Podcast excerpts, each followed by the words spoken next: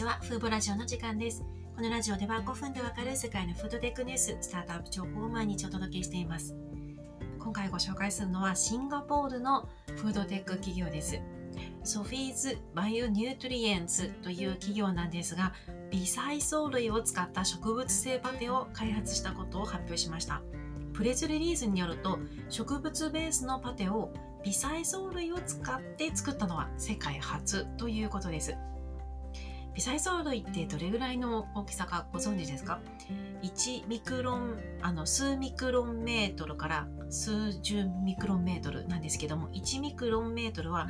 0.001ミリメートルなんですね。ですので非常に、目に見えないほど小さい生物を言います。海中に浮遊しているものや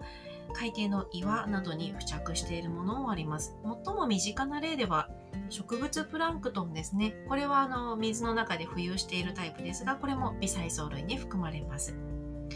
Sophie's Bionutrients の微細藻類を使ったパテは 60g あたりタンパク質が 25g と非常にタンパク質をたくさん含んでいるんですね。肉や魚に含まれるタンパク質の2倍以上という含有量含有量になります。このほか必須必須知人やロイシンなど必須アミノ酸を9つ含んでいます。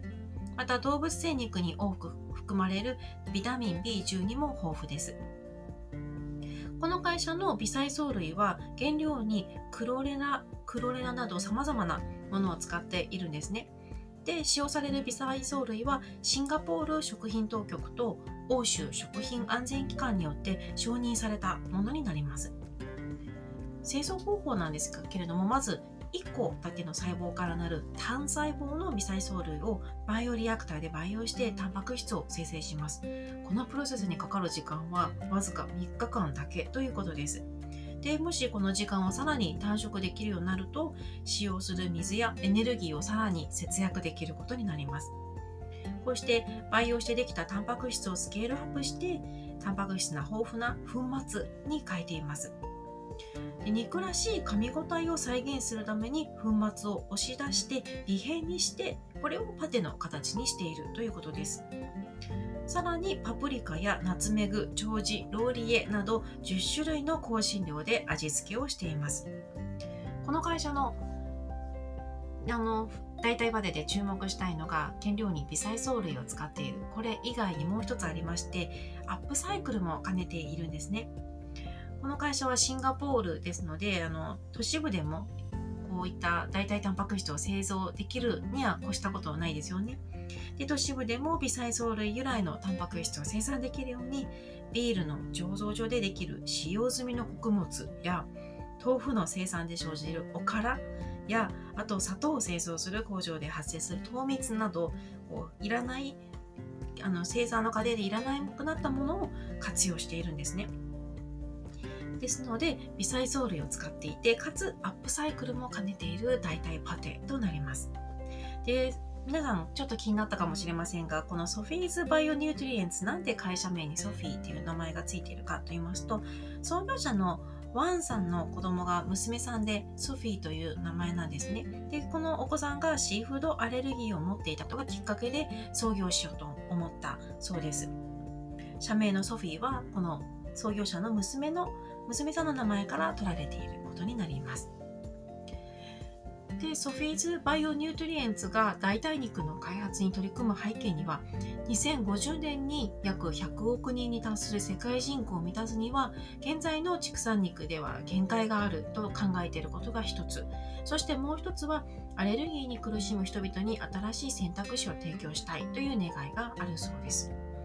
現在、この会社が1週間で生産できる藻類パテは1バッジ20個から100個ですので1週間で最大100個。これはあのー、たくさんの人の需要を満たすにはまだまだ足りないん